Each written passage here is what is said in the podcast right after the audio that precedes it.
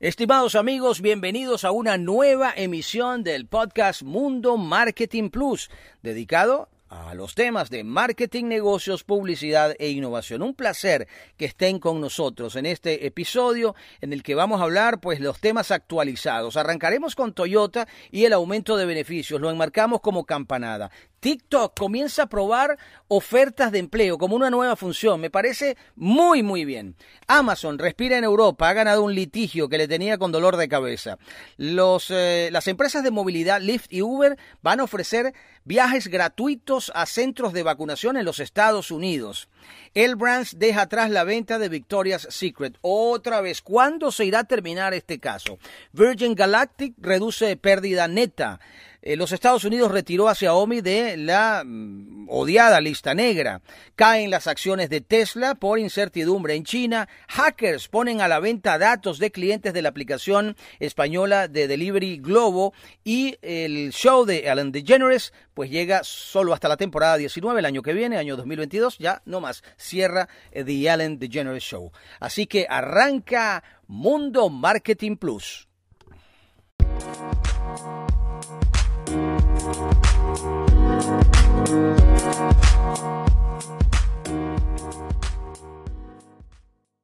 Muy complacidos, como siempre, estimados amigos, de que nos acompañen en este recorrido por temas de marketing, negocios, publicidad e innovación. Jueves 13 de mayo, año 2021, aquí vamos, todavía recibiendo informes de resultados de compañías a nivel global. Todos los días hemos hablado sobre ellas. Ayer hablábamos sobre Nissan, el día de hoy tenemos información sobre Toyota y lo enmarcamos como campanada. Campanada del día de hoy. Toyota aumenta sus beneficios. Pero esto no quiere decir que los resultados todos son buenos. ¿ah? Vamos al detalle de la información. El grupo japonés cerró su ejercicio fiscal entre abril y marzo con un incremento de 10.3% en su beneficio neto hasta los 17.011 millones de euros.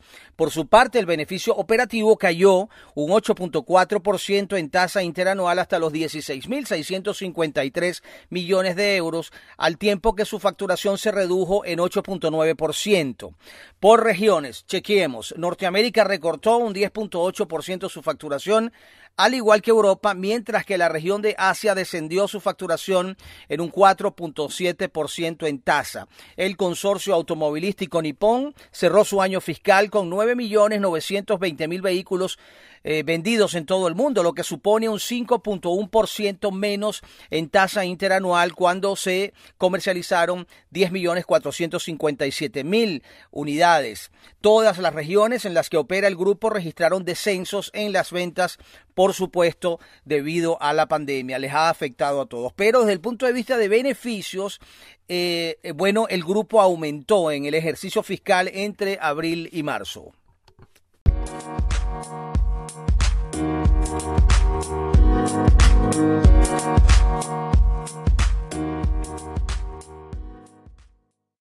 Ratificamos la invitación que siempre hacemos a que nos acompañen también en la plataforma Instagram a través de la cuenta arroba Luis Federico Torres, arroba Luis Federico Torres en Instagram, siempre con información de marketing, negocios, publicidad e innovación. E invitado permanente en los últimos tiempos en el programa es TikTok, la aplicación eh, éxito mundial que cada vez, bueno, comienza, eh, cada vez ofrece más eh, alternativas y se convierte en una herramienta fundamental desde el punto de vista publicitario en las estrategias en el mundo para acceder a un público en particular, el público joven. Y TikTok, por supuesto, comienza a probar otras funciones y otros servicios, como por ejemplo el servicio de ofertas de empleo. TikTok está probando un servicio de ofertas de empleo. La compañía puso en marcha un programa piloto para ayudar a sus usuarios a encontrar trabajo y conectar con las empresas y está probando una herramienta que permite a las marcas utilizar su aplicación como plataforma de contratación, mientras que los usuarios pueden publicar currícula en video para que las empresas los evalúen. El servicio de esta eh, aplicación, bueno, se está probando con un grupo de empresas en fase fase beta, la fase inicial, entre las que se encuentran varias grandes marcas, así como ligas deportivas, según la información que se ha difundido hasta el momento.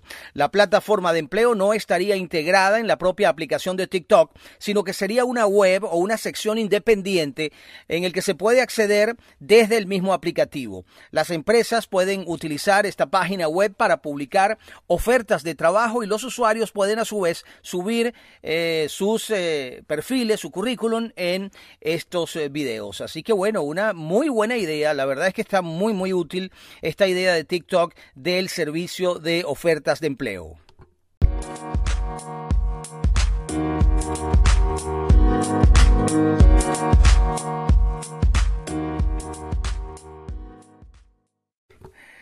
Avanzamos amigos, invitándoles a que nos sigan en nuestro podcast sobre marketing, negocios, publicidad e innovación, Mundo Marketing Plus. Mundo Marketing Plus en diferentes plataformas, pero como siempre recomendamos la plataforma anchor.com, desde donde lo confeccionamos y lo montamos, anchor.com, y también la plataforma tunein.com o tuning.com, sumamente sencilla para ser utilizada. Recuerden nuestro podcast Mundo Marketing Plus.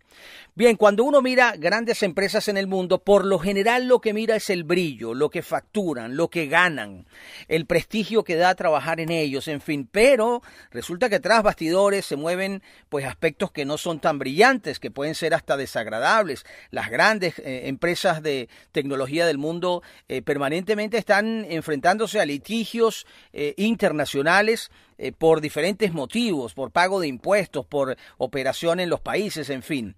Ahora tenemos una información de Amazon que, bueno, en Europa ha estado en un conflicto y finalmente ha respirado porque el Tribunal de Justicia de la Unión Europea avaló las ayudas fiscales por 250 millones de euros que la multinacional estadounidense Amazon recibió de manos de Luxemburgo y que la Comisión Europea había declarado ilegal. En su sentencia, la justicia europea considera inexistente la ventaja selectiva que interpretó Bruselas cuando en su decisión contra el tax ruling diseñado por Luxemburgo para Amazon, al concluir que los servicios comunitarios no demostraron de manera suficiente que hubiera habido una reducción indebida de la carga fiscal de una de las filiales europeas de la compañía de Jeff Bezos. Tanto Amazon como Luxemburgo recurrieron eh, la decisión del Ejecutivo Comunitario que la recuperación por parte de las autoridades del país de hasta 250 millones de euros recibidos por la compañía en forma de ventajas fiscales. En otra sentencia dictada este mismo día miércoles, por el contrario, el Tribunal Europeo sí considera que Luxemburgo ofreció un trato fiscal ventajoso e incompatible con las reglas del mercado común a la compañía energética francesa Engie y confirma la decisión de Bruselas que obliga a esta empresa a devolver 120 millones de euros. De modo que Engie no le fue bien ante este tribunal, pero Amazon salió pues eh, lanzando cohetes eh, victoriosa de este litigio allá en la Unión Europea.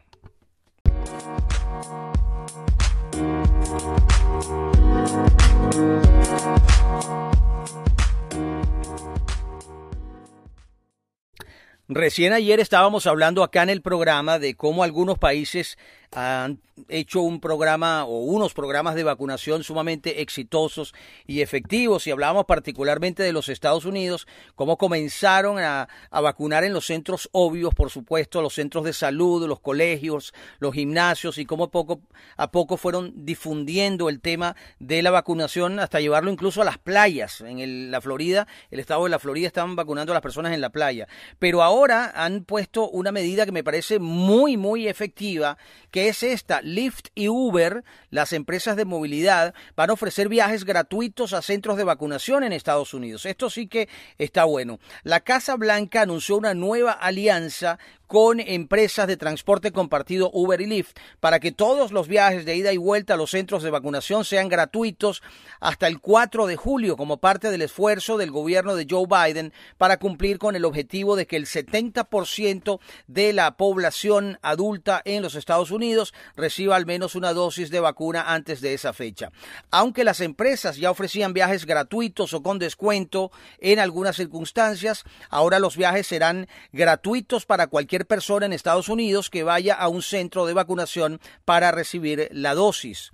Uber y Lyft no van a recibir pago alguno por parte del gobierno federal para transportar a los pasajeros hacia y desde los sitios de vacunación. Sin embargo, sin embargo, el acuerdo podría ayudarles a recuperar usuarios para sus plataformas, así como para animar a sus nuevos usuarios a inscribirse, pues el impacto de la contingencia ha impedido que vuelvan a los niveles de operación previos a la pandemia. Los gigantes del transporte compartido se han asociado en los últimos meses con farmacias y otros grupos para proporcionar transporte gratuito o con descuento en ciertas áreas, con un énfasis en las comunidades de bajos ingresos, sin seguro y vulnerables. Así que, bueno, esto se aplaude, un plan de vacunación de este tipo. Nosotros acá en Venezuela seguimos esperando la vacuna. En estos días nos hicieron un anuncio de que para agosto íbamos a tener al 70% de la población venezolana vacunada. Ojalá sea así. Vamos a dar el beneficio de la duda. Hay muy poco tiempo para agosto. Somos millones de habitantes que eh, necesitamos la vacuna y pues la estamos esperando desde hace meses. Ojalá se cumpla. Hay que copiar los buenos ejemplos, ¿ah? las buenas políticas, lo que se hace bien en el mundo, sea, no sé, en Europa, en Asia, en América, en cualquier lado. Si se hace bien, mirar lo que se hace bien allí y tratar de replicarlo. ¿Por qué no? Eso está, es válido también. Lo importante es la salud, la calidad de vida de los habitantes de los diferentes países. Davis.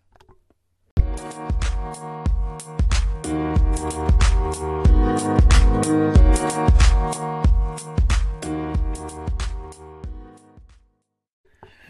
Bueno, creo que no sé si voy a seguir dando información de la empresa El Brands y de su marca Victoria's Secret, porque esto es una historia de nunca acabar, de nunca terminar. Se vende la compañía, no se vende la compañía, no, la vamos a subastar. Hay alguien interesado, no, ya, no, ya no está interesado, el precio es muy alto, bueno, vamos a bajarlo, no, el precio no está bien. Eh, en fin, esto es una historia verdaderamente sin fin.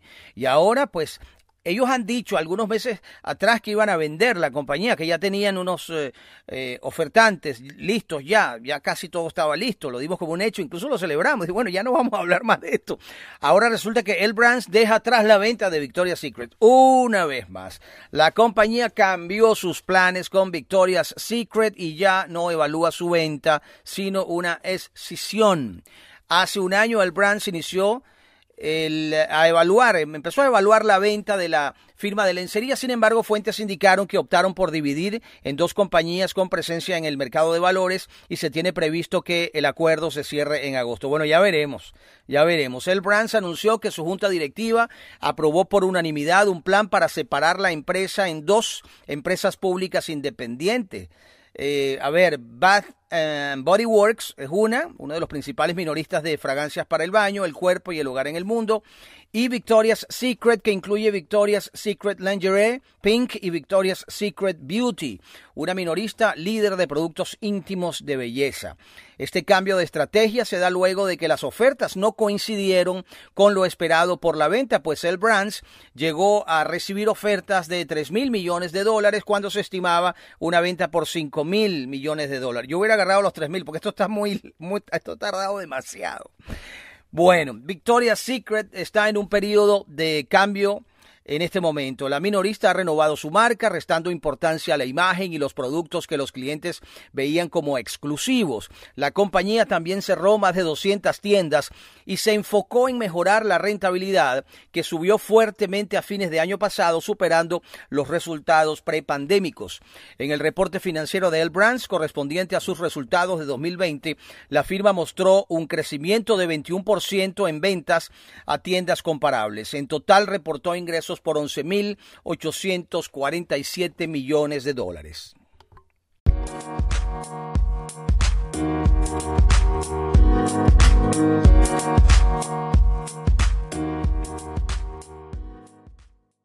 Avanzamos amigos. Bueno, años tenemos ya manejando estos contenidos de marketing, negocios, publicidad e innovación. Inicialmente arrancamos en, eh, en radio de señal abierta, como seguimos por supuesto. Estamos también en eh, plataformas de web radio, estamos con nuestro podcast Mundo Marketing Plus y también en redes sociales. Hacemos toques de este contenido que nos apasiona, que nos mueve y eh, fundamentalmente gracias a ustedes quienes nos mandan sus recomendaciones, mensajes a través de redes sociales y pues nos estimula, por supuesto, a seguir. los temas nos gustan, pero con esa, digamos, con esa motivación que recibimos de parte de muchos de ustedes, pues lo hacemos con muchísimo más cariño. Así que muchas gracias, ¿ah? muchísimas gracias por acompañarnos en nuestros espacios de marketing, negocios, publicidad e innovación. Y hablamos de muchos temas, categorías de producto diversos. Cuando empezamos no hablábamos, por supuesto, estoy hablando de hace 15 años, ¿no? No hablábamos de la industria aeroespacial privada. Eso era algo para la ciencia ficción. Hoy en día es moneda corriente. Todos los días hablamos de una u otra compañía que están montadas en este tema de los viajes espaciales, de los cohetes, de poner en órbita satélites, en fin. Virgin Galactic es una de estas compañías.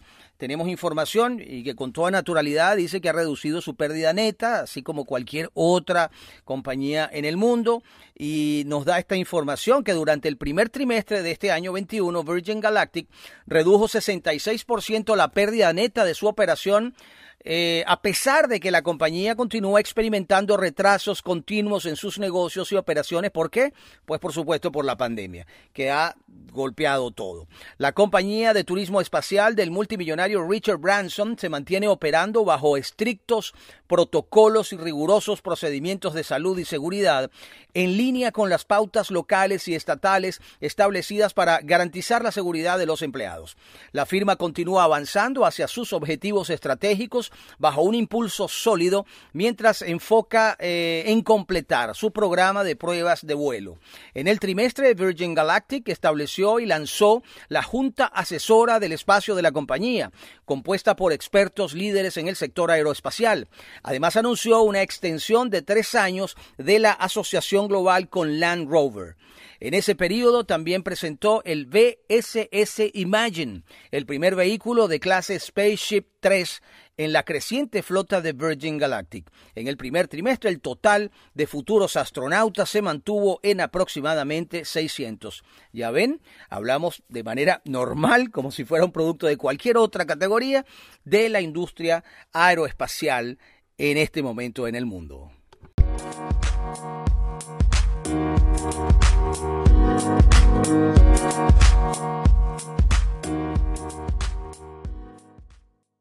Bien amigos, el mundo se mueve, lo que hoy tiene claridad, mañana tiene oscuridad y viceversa, lo que hoy está abajo, mañana puede estar arriba, así es, nada dura para siempre, todo va dando vueltas, todo va cambiando en la vida, afortunadamente es así. Y eh, en el mundo del, mercadeo, de los negocios, eh, también, bueno, evidentemente que suceden esas cosas. Fíjense, tanto que hablamos de Xiaomi, que está en la lista negra de los Estados Unidos, que está sancionada, problemas de seguridad, eso fue con el gobierno de Donald Trump, pues ahora Estados Unidos retiró a Xiaomi de su lista negra. Pues ya cambió todo, cambió todo, 180 grados.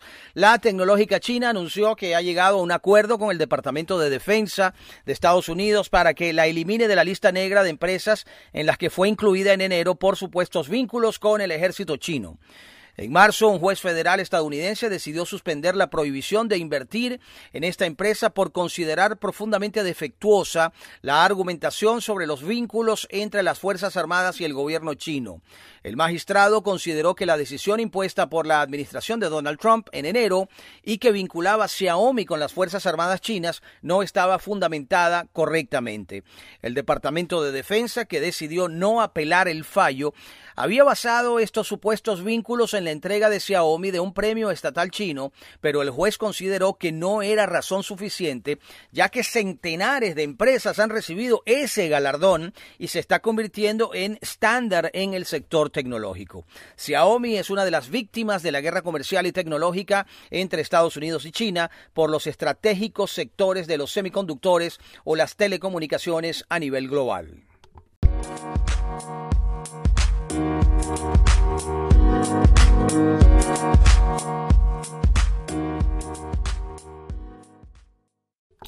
Ayer eh, fue noticia nuevamente Elon Musk eh, con un tweet que publicó en el que decía que por los momentos iba a detener lo que era la comercialización de sus vehículos Tesla con criptomonedas porque Él, bueno, estaba muy comprometido y preocupado por el tema de la preservación del medio ambiente y resulta que eh, a través de la minería de criptomonedas se consume demasiada energía y él quiere ser consecuente con ello, en fin. Total que dio una, una larga explicación eh, a través de un tuit y dijo pues que, que no iba comercialmente a a, manejar criptomonedas para vender sus vehículos.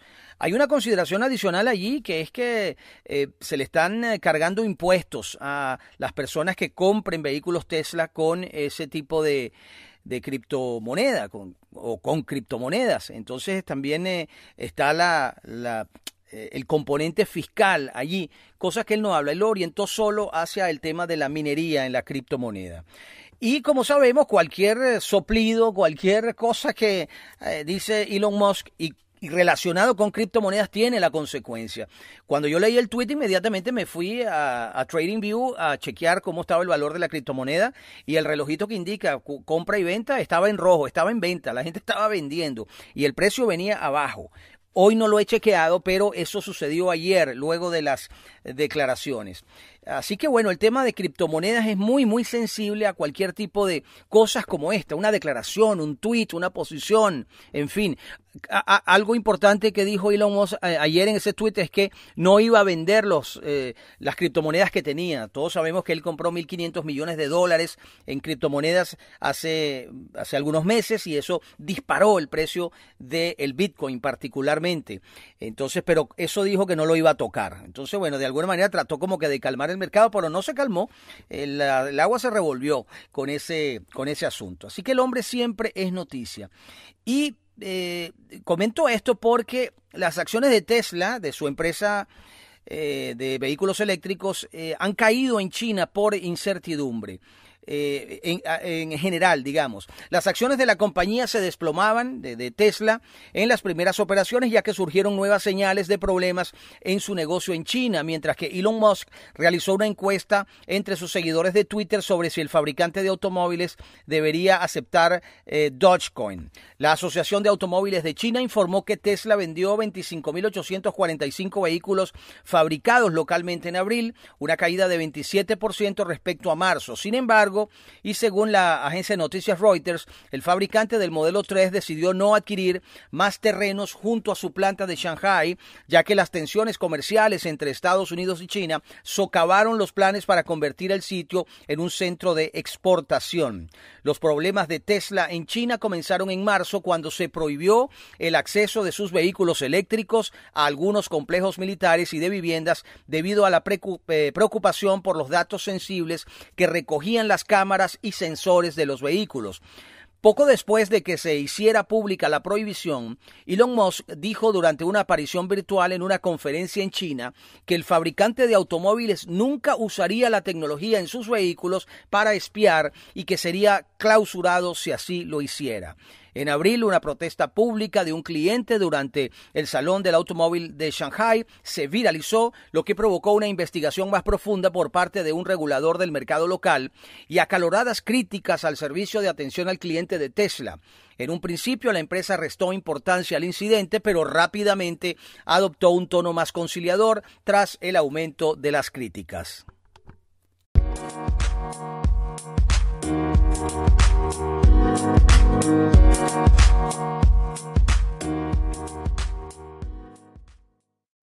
Surge una información de un hackeo, de una irrupción en una aplicación, la aplicación de Delivery Globo, una aplicación española, y los hackers que lograron penetrar pues están vendiendo los datos de los clientes. Un grupo de hackers accedió a datos confidenciales y credenciales de inicio, de sesión de decenas de millones de clientes, conductores y empleados de la aplicación española de entrega Globo, dijo la empresa de seguridad cibernética Yarix, que indica haber descubierto la acción. Eh, dijo que tenía evidencia de que los atacantes están tratando de vender el archivo de la web oscura parte de Internet inalcanzable por los navegadores web convencionales. Los datos incluyen aproximadamente 160 gigabytes de nombres, números de teléfonos, eh, contraseñas, datos relacionados con los sistemas de pago de los clientes y todo este material está a la venta por aproximadamente 85 mil dólares. Bloomberg no ha podido verificar la autenticidad de la información que supuestamente está a la venta o que eh, bueno, eh, cuánto tiempo tiene en esta situación. Sin embargo, Forbes anunció el 4 de mayo que los datos de Globo habían sido efectivamente violados. No se sabe si los datos asociados con esa violación eh, son estos, porque, bueno, Globo confirmó a Forbes que, que sí estaba sucediendo algo, pero no dio detalle de, de, de cuál era la pues, pues el, el, delito, el, el, trabajo que han hecho los, los hackers en este sentido. Pero ya hubo una confirmación de esta empresa que se dedica a resolver estos problemas, que es Jarix, y dijo que sí, efectivamente, los datos de Globo habían sido sustraídos.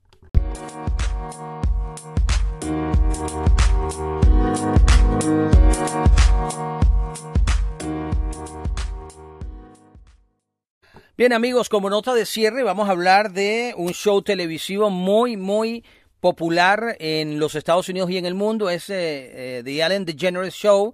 Bueno, pone fin a sus transmisiones el año que viene. Es una de las franquicias más apreciadas en los Estados Unidos, pero pues eh, va a llegar a su término. Hay algunos problemas allí, algunos algunas denuncias, no sé si tiene que ver con esa, con ponerle fin al show, pero lo cierto es que todo forma parte como de una, especie de cóctel, ¿no? Que lleva a esta decisión. Ellen DeGeneres ha anunciado el fin de una era. La actriz cómica y presentadora ha decidido cancelar The Ellen DeGeneres Show en la próxima temporada 19, una decisión que llega un año después de las acusaciones vertidas por parte de trabajadores acusándola de crear un entorno de trabajo hostil. Eso sí, a pesar de la polémica, Ellen asegura que esta decisión se tomó hace años. Concretamente, el plan original era terminar tras la temporada 16, es decir, en el año 18-19, pero por temas de compromiso con las cadenas afiliadas, porque es un programa sindicado, es decir, que se emite por todos los Estados Unidos a través de cadenas locales, pues decidieron firmar por tres años más. Eh, y la firma expiraba con esta temporada 19, 19 perdón, con su conclusión en el año 2022. Bueno, en 2013 transmitió en Estados Unidos el primer episodio de The Ellen DeGeneres Show, un programa matutino en el que la actriz y comediante nos presenta entrevistas a celebridades y a personas del público, monólogos cómicos, presentaciones musicales, etc. Con el paso del tiempo se convirtió en uno de los espacios más importantes en la televisión americana y prácticamente cualquier celebridad deseaba sentarse a conversar con ella pues ha habido disputas y problemas. A pesar de que se va en buenos términos, el programa de Ellen DeGeneres dice adiós luego de una polémica surgida. En 2020 se publicó una nota con varias acusaciones por parte de un empleado actual y 10 ex trabajadores donde denunciaban un ambiente de trabajo tóxico en el set y actitudes negativas por parte de la presentadora. Más tarde salieron a la luz las denuncias de otros 36 ex trabajadores anónimos que señalaron acoso, conducta sexual y y agresión por parte de los principales productores. Después de todo esto se llevó a cabo una investigación y tres ejecutivos dejaron el programa. Mientras tanto, DeGeneres se tomó un pequeño descanso. En septiembre de ese mismo año, Ellen volvió al show y pidió disculpas a su personal actual en múltiples ocasiones, mencionando que su naturaleza introvertida podría haber sido mal interpretada como si ella no fuera una persona agradable o con quien todos pudieran trabajar. Pero bueno, luego de todo esto, esta consideración con respecto a, a lo que sucedía dentro del show, el anuncio principal fundamental es que termina. El año que viene, 2022, temporada 19, pues se le dice adiós a The Ellen DeGeneres Show.